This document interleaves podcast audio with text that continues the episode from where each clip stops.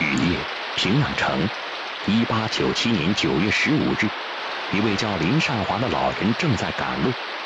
当他走到七星门外时，忽然听到一阵马的嘶鸣，伴着雷鸣透过闪电，他看到雨中有一匹白马，一位军人跨在马背上，高挥一柄发出寒光凛凛的军刀，向着北方而去。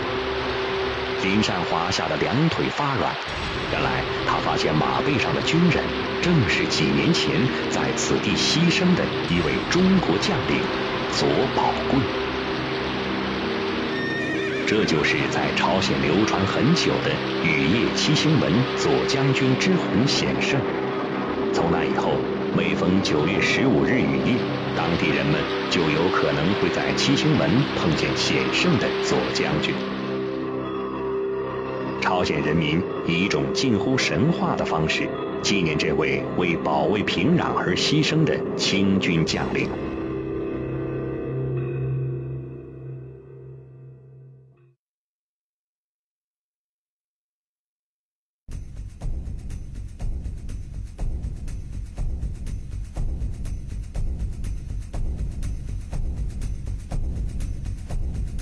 在甲午战争保卫平壤的战斗中，负责防守玄武门的左宝贵，眼见清军已成溃败之势，他抱定了必死决心，依照回族礼仪，先期沐浴，身穿玉字黄马褂，戴花翎，出现在了炮声震天、血肉横飞的平壤城头，亲自指挥，说道。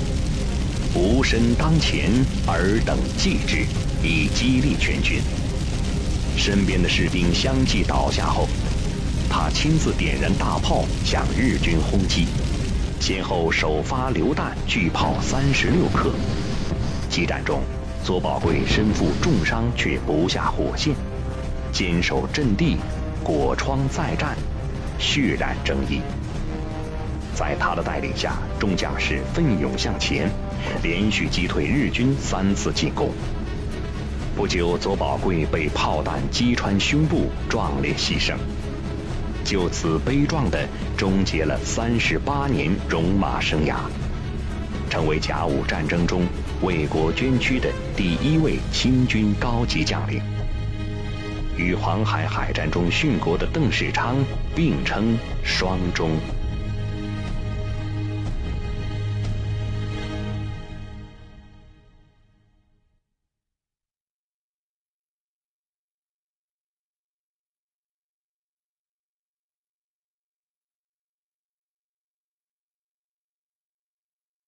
左宝贵出生于一八三七年，回族人，幼时家贫，父母早逝，曾流浪街头，靠补鞋为生。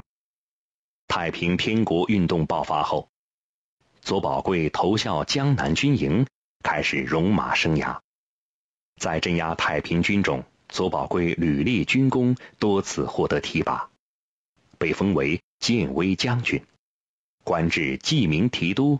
广东高州镇总兵，驻军奉天，上穿黄马褂，头平顶戴，戴双眼花翎。直隶总督李鸿章就曾保举左宝贵，赞扬他晓畅军事，谋勇兼优。就是这样一位在清政府中地位显赫、有着强烈忠君思想的统兵武将，却也有着。热衷公益柔情的另一面。左宝贵是一名虔诚的伊斯兰教信徒，性慈善，赏节义，多次捐资重修清真寺，兴办义学，捐款赈灾，开设慈善机构等。左宝贵投身公益三十余年不间断。根据当时《申报》记载。每当水灾等灾难发生时，左宝贵不仅积极募捐带头捐款，还率领部队投入到抢险救灾第一线，并亲自发放救济物资，贵不忘本，富而好施。这位惜民爱民的将领，受到回汉两族人民的歌颂。这位兼具侠骨柔情的老将，在异国他乡朝鲜平壤抗击日军时，被后世称为“决死平壤城头的大清提督”。这期间又有着怎样的热血故事？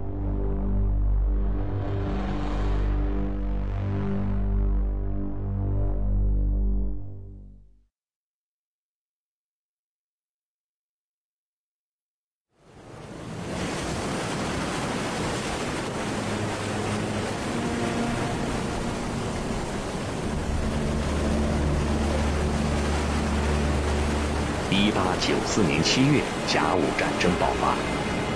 这是一场日薄西山的大清帝国被新兴近代化国家逼迫到悬崖边而进行的大决战。这是一场只能赢不能输，关乎两个国家百年国运的生死决战。而清军从一开始就处处被动。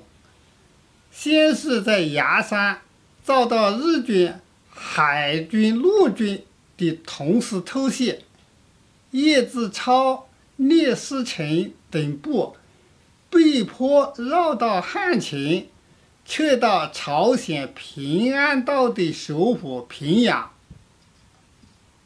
在朝鲜形势日趋严峻的时候，左宝贵等师支部队。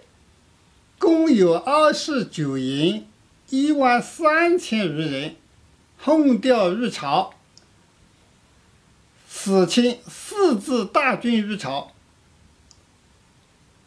当时的一位英国传教士的评价说：“左将军的部队是满洲唯一的精进的军队，训练非常好，永远保持着。”紧张的惊险。日军兵临城下后，从崖山一路溃逃到平壤的易志超准备退出平壤。身经百战的老将左宝贵说：“敌人悬军长驱，正以出其痛计。若不战而退，何以对朝鲜而报国家哉？”在侦察到日军将分路合围平壤后，左宝贵提出了主动出击，与众将商议，派七千人向南，分三路迎击日军，另派三千人北进元山，计划将来犯的日军用优势兵力各个击破。然而，胆小的叶志超破坏了这次非常有战略意义的行动，撤回了出击部队，错失战机。日本军事专家曾评论。出击计划终止，实为清军之不幸也。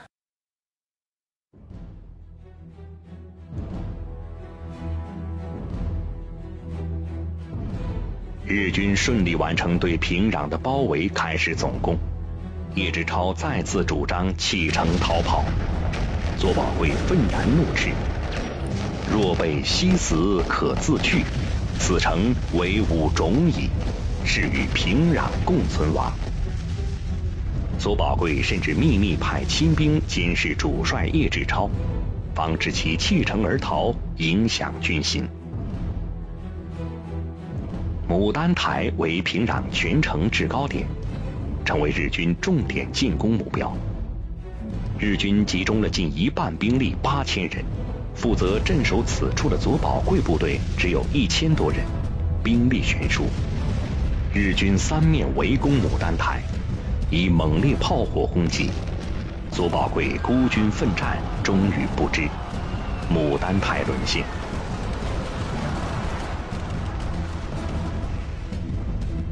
左宝贵壮烈牺牲后，清军无人指挥，日军乘势占领了玄武门。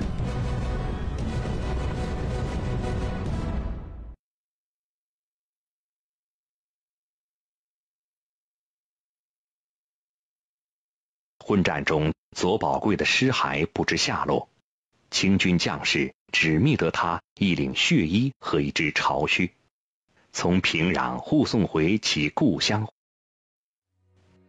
光绪帝赠左宝贵太子少保封号，谥号忠壮。并准许在立功省份为左宝贵建立祠堂。一八九五年，在左宝贵家乡山东费县，后人为其建造了一座衣冠冢。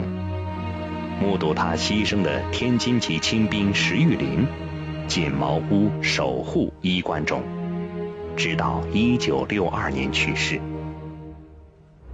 左宝贵血洒平壤城头，用铮铮铁骨向日本侵略者展示了中华民族大无畏的英雄气概，其英名永垂青史。